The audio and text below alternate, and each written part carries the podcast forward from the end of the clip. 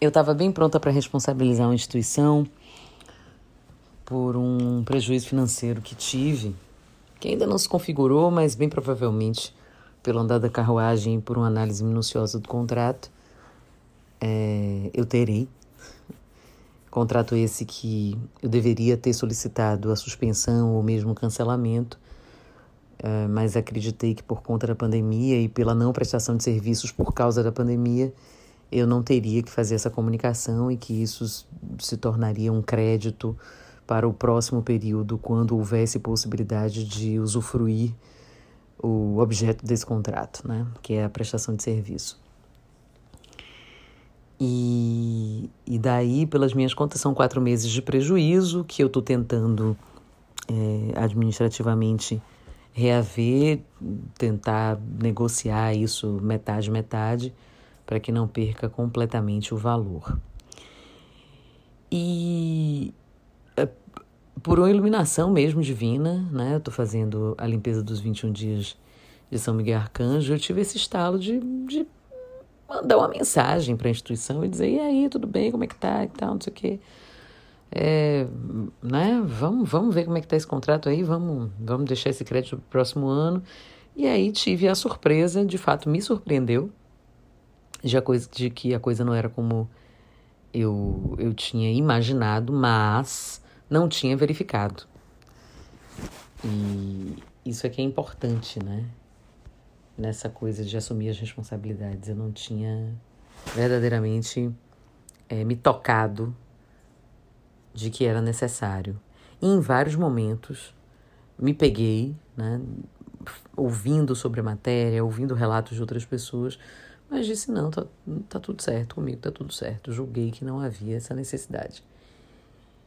Mas quem fez esse julgamento fui eu, a partir dos meus entendimentos, de uma maneira unilateral e o mais. É, é, o que se deve mesmo né, imaginar é que só eu tenho responsabilidade sobre essa questão.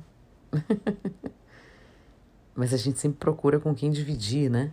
Essa responsabilidade, ainda mais quando se trata de um prejuízo, de qualquer ordem. Né? E daí falei com a minha mentora espiritual, né?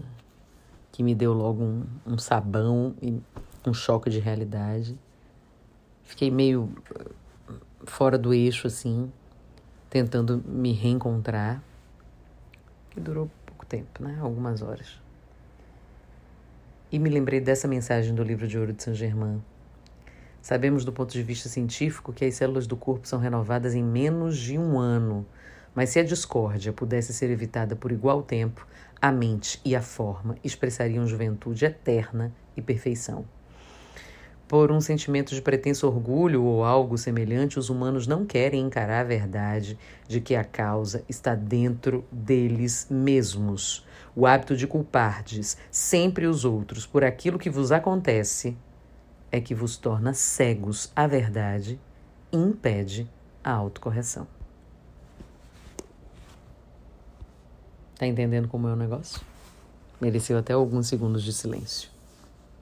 Porque eu já li isso umas duas ou três vezes e a cada vez eu adquiro um aspecto novo desse texto e uma compreensão uh, diversa, mas que, que tem laços, né? que tem interseções, que faz fronteira com um entendimento de que absolutamente tudo que acontece com a gente é de nossa responsabilidade e principalmente que é para a gente melhorar. Eu sou Rita Batista e tá tudo a dar.